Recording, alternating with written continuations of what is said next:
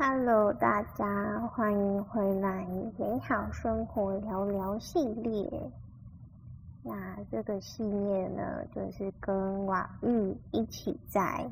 每周的静光讨论完之后，会跟大家一起聊聊我们这周，嗯，提取其中我们觉得这周有趣的发生，然后聊聊这个美好的面向。嗨，瓦玉，嗨，大家好，我是瓦玉。好，我们这周有我自己有蛮多很深刻、很触动心轮的一些感受。嗯，我们有需要每一集都自我介绍嘛？应该不用吧？大家回去看听第一集这样，应该是吧？好，好，那我就顺流继续讲下去喽。好，好。就是关于对于嗯以前的一些创伤、受伤、他人的对我的伤害这件事情，我一直到这周深刻的再去触碰跟看见那一块，我才突然发现，原来我对某些人，我不曾，我我还不曾放下。跟原谅他们过，然后在这个礼拜的一些共识发生里，我觉得这件事情因为打开了、触碰了、说出来了，疗愈就发生了。然后我就渐渐开始有一种好像释怀、放下也，也渐渐原谅。我不敢说已经完全原谅，但是可以感觉得到那个门打开，然后开始转动的感觉。然后也因为这样，开始有一种对外面的世界看的不一样，好像少了一层滤镜的感觉。然后刚刚跟婉玉还有聊到，就是一个电影，然后我觉得也蛮共鸣到的是，那个一开始因为这些伤，然后而对这个世界。或甚至对自己是一种憎恨的感觉，然后由生气、愤怒、恨而产生的一种动力、激发力，推进自己去，嗯，呃，做些事情。那些做可能是一种对这世界的反抗，或是一个一种怒吼，然后到后来渐渐经历一些事情疗愈之后，这些。憎恨，它慢慢的转化为很纯粹的爱的那个动力。我就记得好像有听过人家讲一句话说，那些很讨厌、憎恨这世界的人，其实是真正最爱这世界的人，就超有感觉的。嗯，我说的那部电影呢，我们刚刚说的那部电影是《大力士》。大力士乔治·福尔曼，然后它是一个真人真事的电影，它就是记录记录他是如何成为一个呃拿下两度拿下世界重量级拳击冠军的美国知名的拳击手，然后他在很年轻的时候，因为他就是天赋异禀。成为了一个拳击手，然后几乎是场场获胜。可是他对这个世界，就是他会常常觉得被人家看不起啊，或者是等等的，就是充满着愤怒。所以他想要在拳击的舞台上面得到，就是用他的动力一开始是愤怒，然后用他的胜利。然后来获得尊重，嗯，对。然后他的他的人生的转折点就是在二十八岁的时候，他因为他的妹妹难产，所以就是嗯、呃，他的妹妹就是因为他的 baby 被脐带绕住脖子，然后他就他就觉得他很有他很有钱，然后只要他。他给给钱，然后请最好医生他的妹妹跟他的 baby 就不会有事。然后他妈妈那时候就跟他讲说：“我们已经有最好的医生了，我们现在要的是奇迹，我们要一起祈祷。”然后他就是家里就是最，就是因为他就是很有钱嘛，所以他就是觉得什么事情不是都是我用我努力去赚钱，然后努力去赢得冠军来的嘛。然后，然后你现在要我祈祷，可是他真的很害怕失去他妹妹跟妹妹的 baby，所以他就他就去。他就真的去祈祷了，然后他那时候祈祷的时候就就说：“如果你真的要带走谁，请你带走我，我的妹妹就是一生都是这么的，就是这么的善良，什么什么等等的。”然后反正后来就是奏效了，然后这个就变成他心中的一个种子。然后他到二十八岁的时候，就是那时候就已经接近接近他二十八岁，然后他在拳击场上某一次就是。某一次就是输给了另外一个拳王阿里，然后就开始走走下坡，然后充满了，就是因为他就是等于是说他原本的尊严都是靠伤害他人，然后跟愤怒迎来的，可是他那时候却输了，然后他就开始在很多的焦虑当中，所以所以后来。就是加上，就是遇到他妹妹这件事情，他就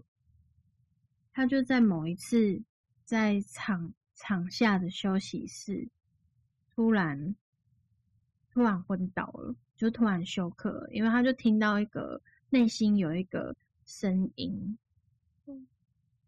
因为诶，因为他那时候就是对对打另外一个很年轻的，算是也是一个新的选手。然后他已经被打得浑身是血，然后在休息。然后他那时候内心就有一个声音，就是说：“你你相信上帝，为什么你还要怕死？”然后那个那个他当时就是觉得，他当时就觉得我有很多钱啊，我可以把自己治愈好，我可以用我的钱把自己治愈好。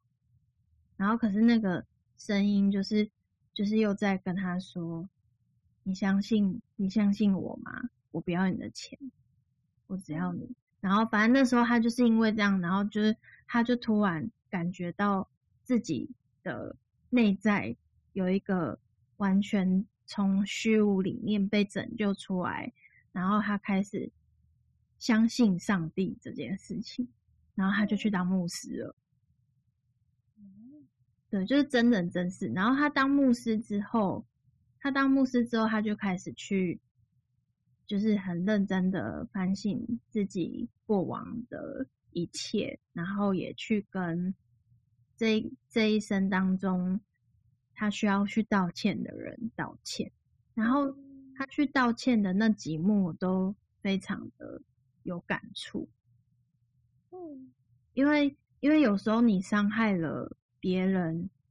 的那个 moment，你可能还会觉得是对方伤害我，嗯，因为就是在那个戏剧里面嘛，我们小我的脑袋的戏剧，就是因为你伤害我，所以我才会做出这件事情啊，等等的，然后就在那个恨，在那个恨里面，可是他真的走出来了之后，他发现他要去道歉，嗯。对，他发现他自己也有做了一些，就是对自己负责，就是会有这样子的人际关系啊、状况等等的，他就开始去去弥补，然后去道歉，然后然后我觉得就是因为曾经有发生那些很戏剧性的事情，所以别人也一开始会觉得你来干嘛？就是你来跟我道歉，你的出现是到底是要干嘛？就是一开始别人也会怀疑嘛，可是他的态度就是非常的坚定，所以对方最后都接受了他的道歉，就等于是和达成和解了。嗯，然后我觉得这个和解的状态就是，也是甚至成为好朋友，就是还能还能有一个很好的好的交流。所以我就觉得这个和解也是，其实就是跟自己内在的和解，然后显化到外在跟他人的和解。嗯。真的太认同了，最后这一句，他真的就是给自己的一个过去和解合一的状态。嗯，而且他原本的那个愤怒，其实就是他会觉得这个世界上为什么会有一些看不起他的人，或者是让他觉得受伤的人，所以他就是充满了对这些人的仇恨嘛。然后也会因为这一些仇恨，然后原本也是不相信，不相信上帝，然后不相信这个世界有一个更高的、更高次元的精神这样子。但是最后他就是等于是他把他自己里面那个更高、更高的我活出来了，所以他开始去和解了，就等于是。宽恕了，宽恕了一切，然后宽恕了自己，然后也宽恕了他人，然后才能找到内心的平安，就不是在头脑里面的一直在跟小我玩各种痛苦的、愤怒的等等的把戏。嗯嗯，我在听的时候有一些。脑袋跑出很多的讯息，然后也有一个疑惑，我觉得蛮有趣的。嗯，但是就是嗯，我在听的过程就是觉得说，那个过程很像是，嗯，因为他后来就是一个处在他觉得他得靠自己，然后全部的嗯，可能他的结果都是他很努力就可以迎来的东西，而他没有交托。或是放开那些其实不是他能决定、不可控的空隙，去交托给那些奇迹进来。然后我再回推去想，在最一开始我们来到这个地球的时候，我们有点像是就是完全的把自己交托的感觉，因为我们也完全没有那个概念嘛，所以自然而然的就是一直。嗯，就是就是一个被照顾者，然后在这样全然交托的过程中，却却是受到伤的，所以这些伤害就慢慢的树立起防卫机制，觉得我得自己保护自己，这个世界不安全，我不能这样交托的一个状态，然后就会觉得，对啊，那为什么我们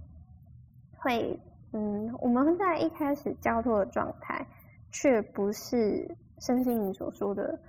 能完全的安在跟保护什么的，然后再联动的想到，好像这一切真的就是一种，呃，因果的循环，或者是某种业力，又或者是我们为了学习这一些东西走到这里，然后它也是某一种的。传承吗？就是家庭，嗯，环境家庭，然后你投身到这个地球，你就是得先入这个，嗯，入世或是入这个能量场，去知道现况怎么了，然后再从这个现况自己亲身经历的走出来，然后最后去辨识什么是真的。的顺流，什么是可能是嗯控制，但我们以为的放手之类的。嗯，我会讲的太复杂吗？其实我觉得就像是我们光的课程里面也有讲说，我们人类就是还在进展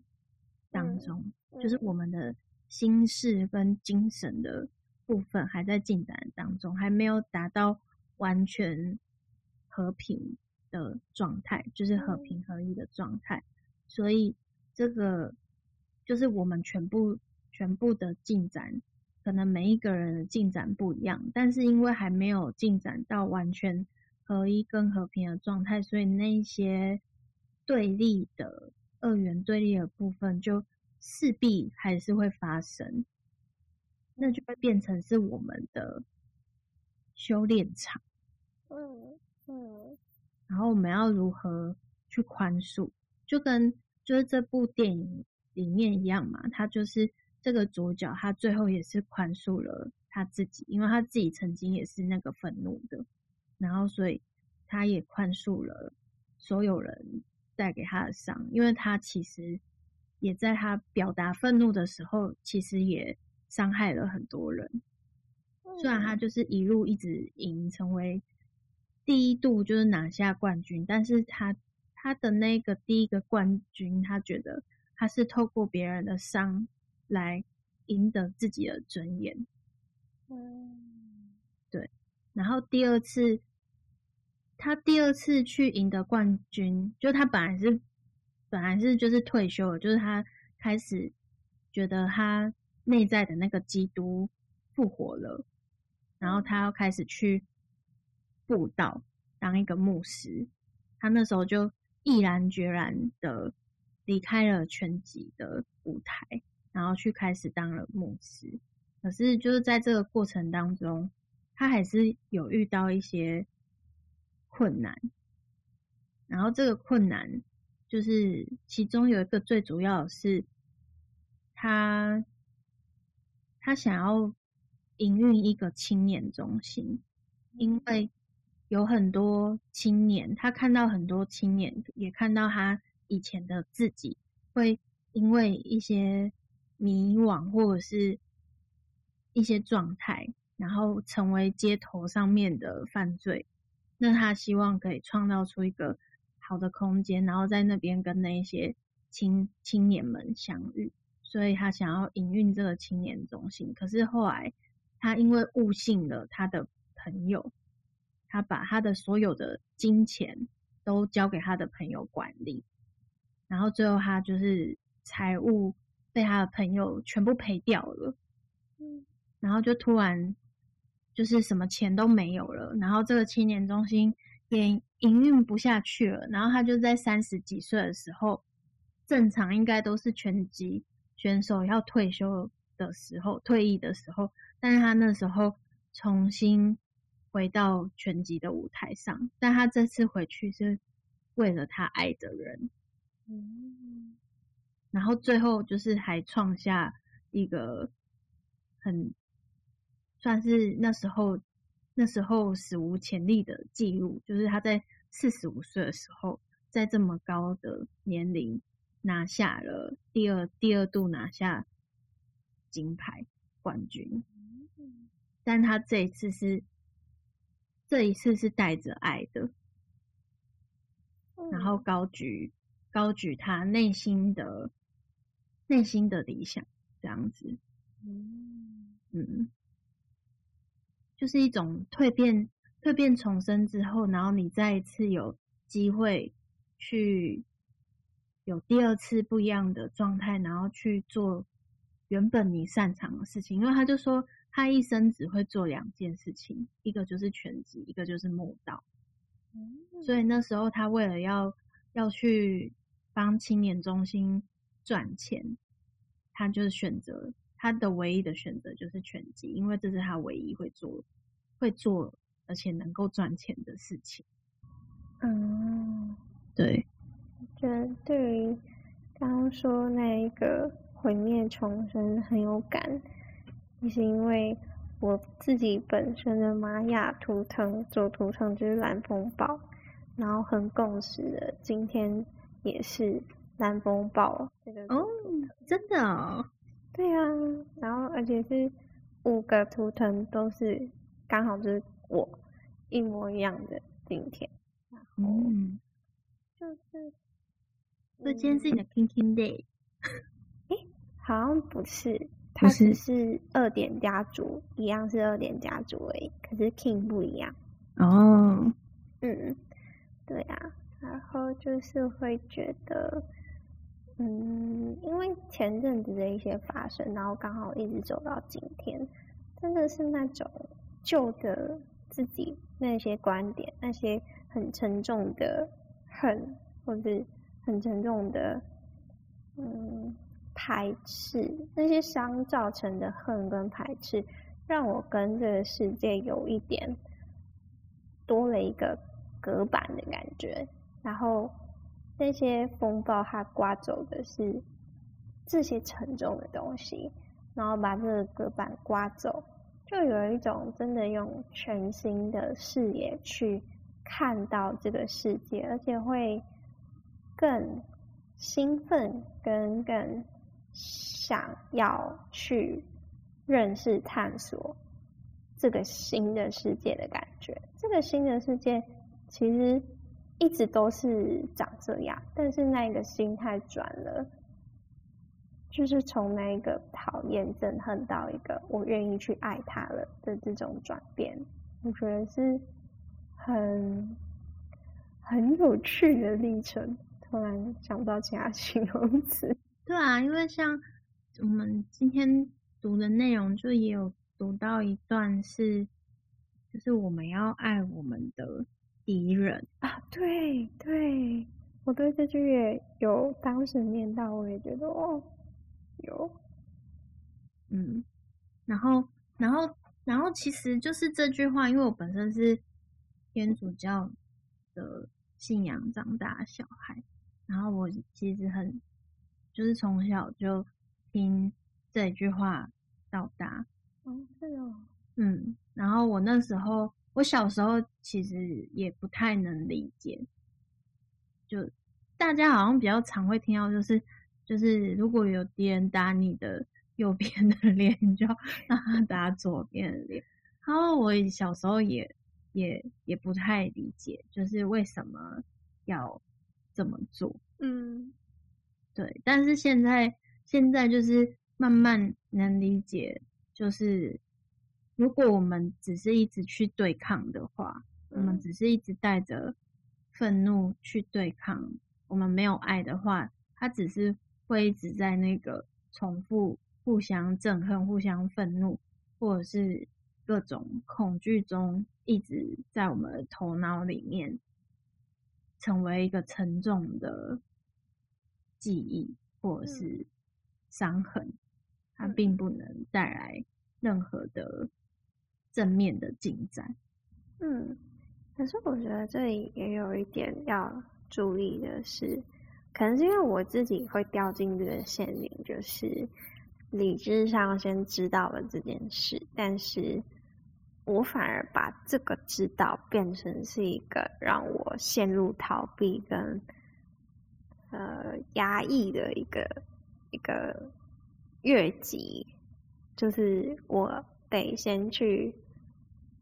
同理我那一个内在受伤的孩子，甚至在这个同理的过程，你也许啊、在一个。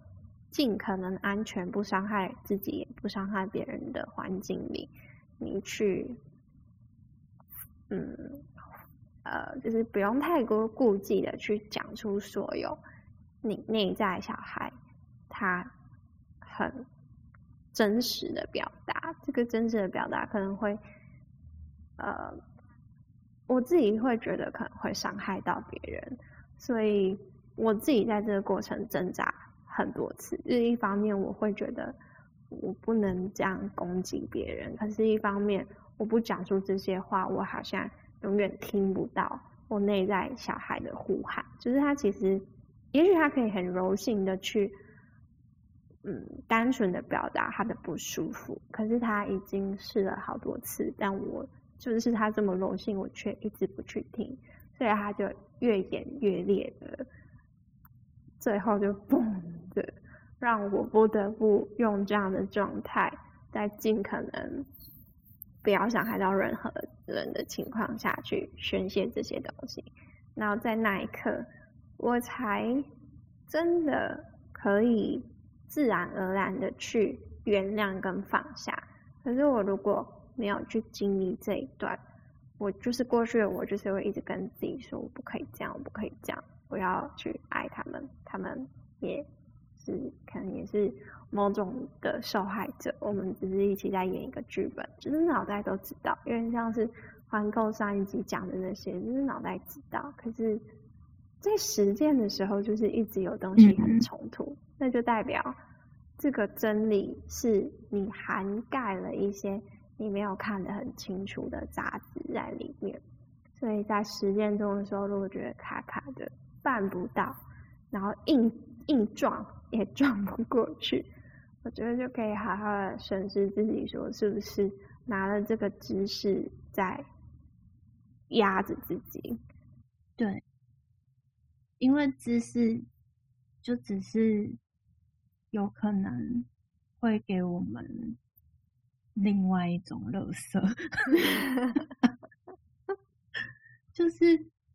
真正的真理，它就是它不是知识嘛，它就是一个不是从头脑里面跑出来的东西，嗯，嗯，它就是我们从心里面长出来的智慧，就就是我们是需要有一个内在是需要有一个很宽敞的宁静的空间，我们才有可能。把这个状态长出来的，所以就是我觉得你说的那个就是一个释放的过程，然后这个、嗯、这个释放的过程要怎么样是安全的，也会是一个我们在过程中学学习的一个课题。对，嗯。因为如果我们也只是落落入我们的小我的模式去宣泄的话，可能也不会，可能也不会有一个真正对我们来说是宁静的状态。哦，对，他可能只是暂时的。我觉得我得到了宣泄，然后可是如果我们真的找到一个我们真正宁静的方式。我们就就是在这个过程中去慢慢、慢慢的实践它。嗯，它就不是只是对我们来说，只是一个哦，我我都我好像脑袋都知道，然后但实际上我不知道怎么做到的事情。嗯，因为就是已经经历了一个过程，它就是是一个真正的蜕变。嗯，然后就是就是那个电影里面的那个男主角一样，他也是经历了一个这样子很长很长的过程，然后可能也误信过朋友，然后觉得他的朋友为什么会伤害他，然后那他为什么会伤害了一些爱他的人，例如他的前妻等等的，然后然后他从一个完全虚无的状态里面。找出长出自己的力量之后，然后他开始知道说，他他要对他自己所有做过的决定跟内内在的那个状态完全负责的时候，然后他就宽恕了他自己跟所有人。可是他他也是那那部电影，就是也是演到就是他四十三十。三十几岁、四十几岁的时候，他才开始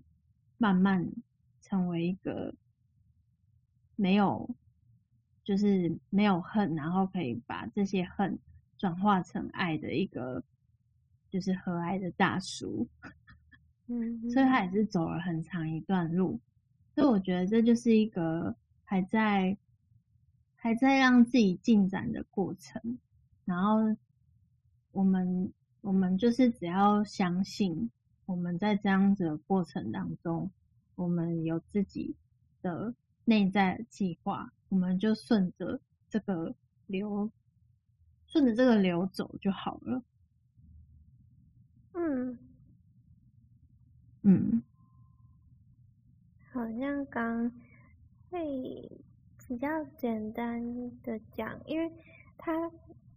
真的在这个途径上会遇到的情境跟问题太多种了。比如说刚刚瓦遇有提到的，嗯、呃，有时候你如果太诶、掉在那个宣泄、单纯宣泄里，有时候会是一个宣泄越宣泄越不越放大，然后越无止境，这也是可能的一个。然后，呃，或者是其他有太多太多种情况，那我觉得应该简单来说，用一种方式辨识，就是当你知道理性知道这个知识，就是哦要去爱你的敌人，你知道这件事情，然后你在实践中的时候，只要你任何觉得你还卡卡的办不到。等等的，就代表还少了什么没有弄清楚的东西在里面。嗯。那我们就是要去找出那是什么。然后，当我们对所有任何人家说的话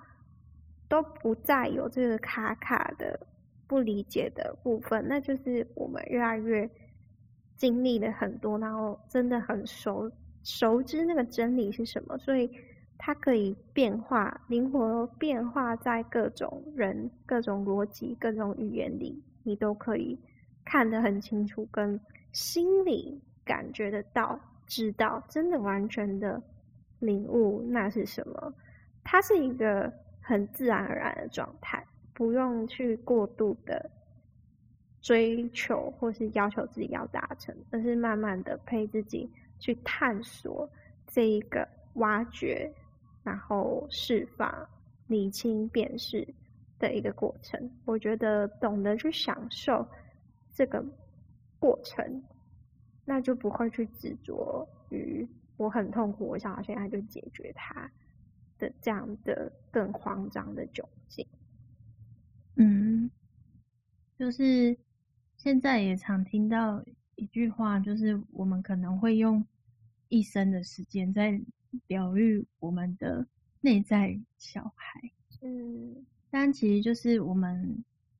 这种自然而然的状态，其实就是回到我们像小孩一样天真。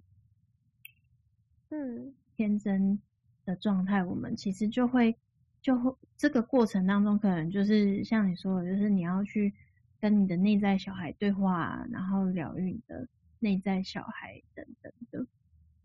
嗯，对，我觉得在这个历程里面，真的很难免会去着急，因为太不舒服了。然后，如果说真的，因为这样听起来，哎，可能过去的我听到这些，我我我的一个其中一个想法就是。好，那我都要等待，然后都不能急，那我到底可以怎么解决？我到底可以怎么做的一个无助跟慌张感？如果会这样子的话，我觉得最最最简单的方式就是，不管发生什么事，一切都回到你跟自己同在，你完完全全的跟自己待在一起，面对，去触碰。尽可能的触碰，不用真的一下就要求自己要完美，然后保持觉察，在这一个不断练习觉察跟同在的进展中，你一定就会看到那一个自己的转变，一切都一定在那个变好的过程，而且去相信，真的你周遭的一切，它的发生都是有。有原因跟你有关联，而且你是完全备受保护的一个状态。嗯，对。然后，然后刚刚在讲这些的时候，我脑袋里面就浮现了，就是我前几天出去那个车速的时候，看着满片星空的画面。嗯，对，就是当你看到看到就是。满片星空，像这样满片星空很美的画面的时候，你就会整个人直接直接在在这样子的状态里面，你就不会只是回到我自己本身的感觉是什么，你就会觉得这真的是太美了，然后就跟整个星空融合为一起的感觉。啊，哎，对，哎，这对，这也是一个。超好的方法哎，就是直接走出去接触大自然，会很自然而然的，你会被大自然的频率共振调频拉起来，而不会陷于自己的圈圈里面，也不知道现在到底是陷进去还是出来，发生什么事。有时候就不要想那么多，去接触大自然，就会长大。去找到一个可以让自己宁静的空间，所以这宁静的空间就就像我刚刚说的，可能去看一片美丽的星空啊，看看海啊，就是或各种方式，只要可以让自己找到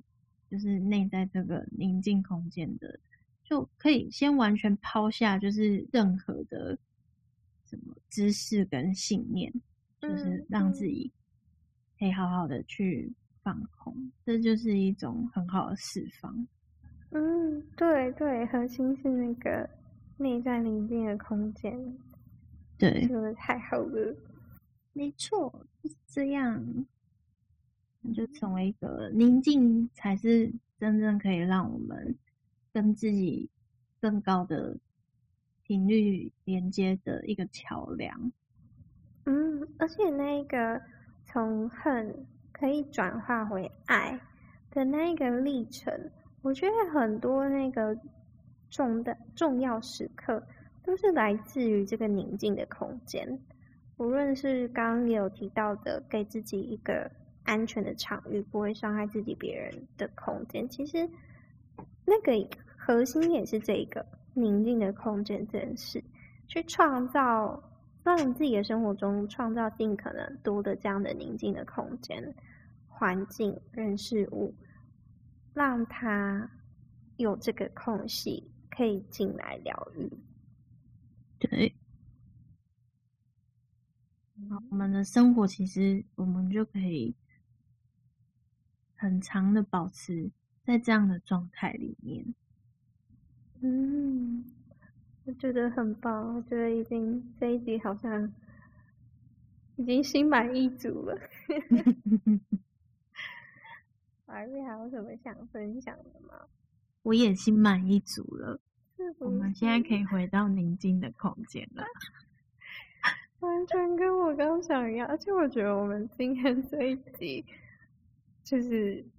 我我自己我自己觉得我处在一个。很很放松，然后有点 chill 的状态，然后我不知道是我投射还是怎么样，我觉得你也是，然后就觉得我们这一集真的就是好像大家听了会睡着的感觉，很宁静的空间，很棒，太好了，那这样我们就继续在这个宁静的空间里跟大家说拜拜，然后下集见，对，安稳的睡去，然后就到了下一集。OK，好耶，那就跟大家说拜拜喽，拜拜。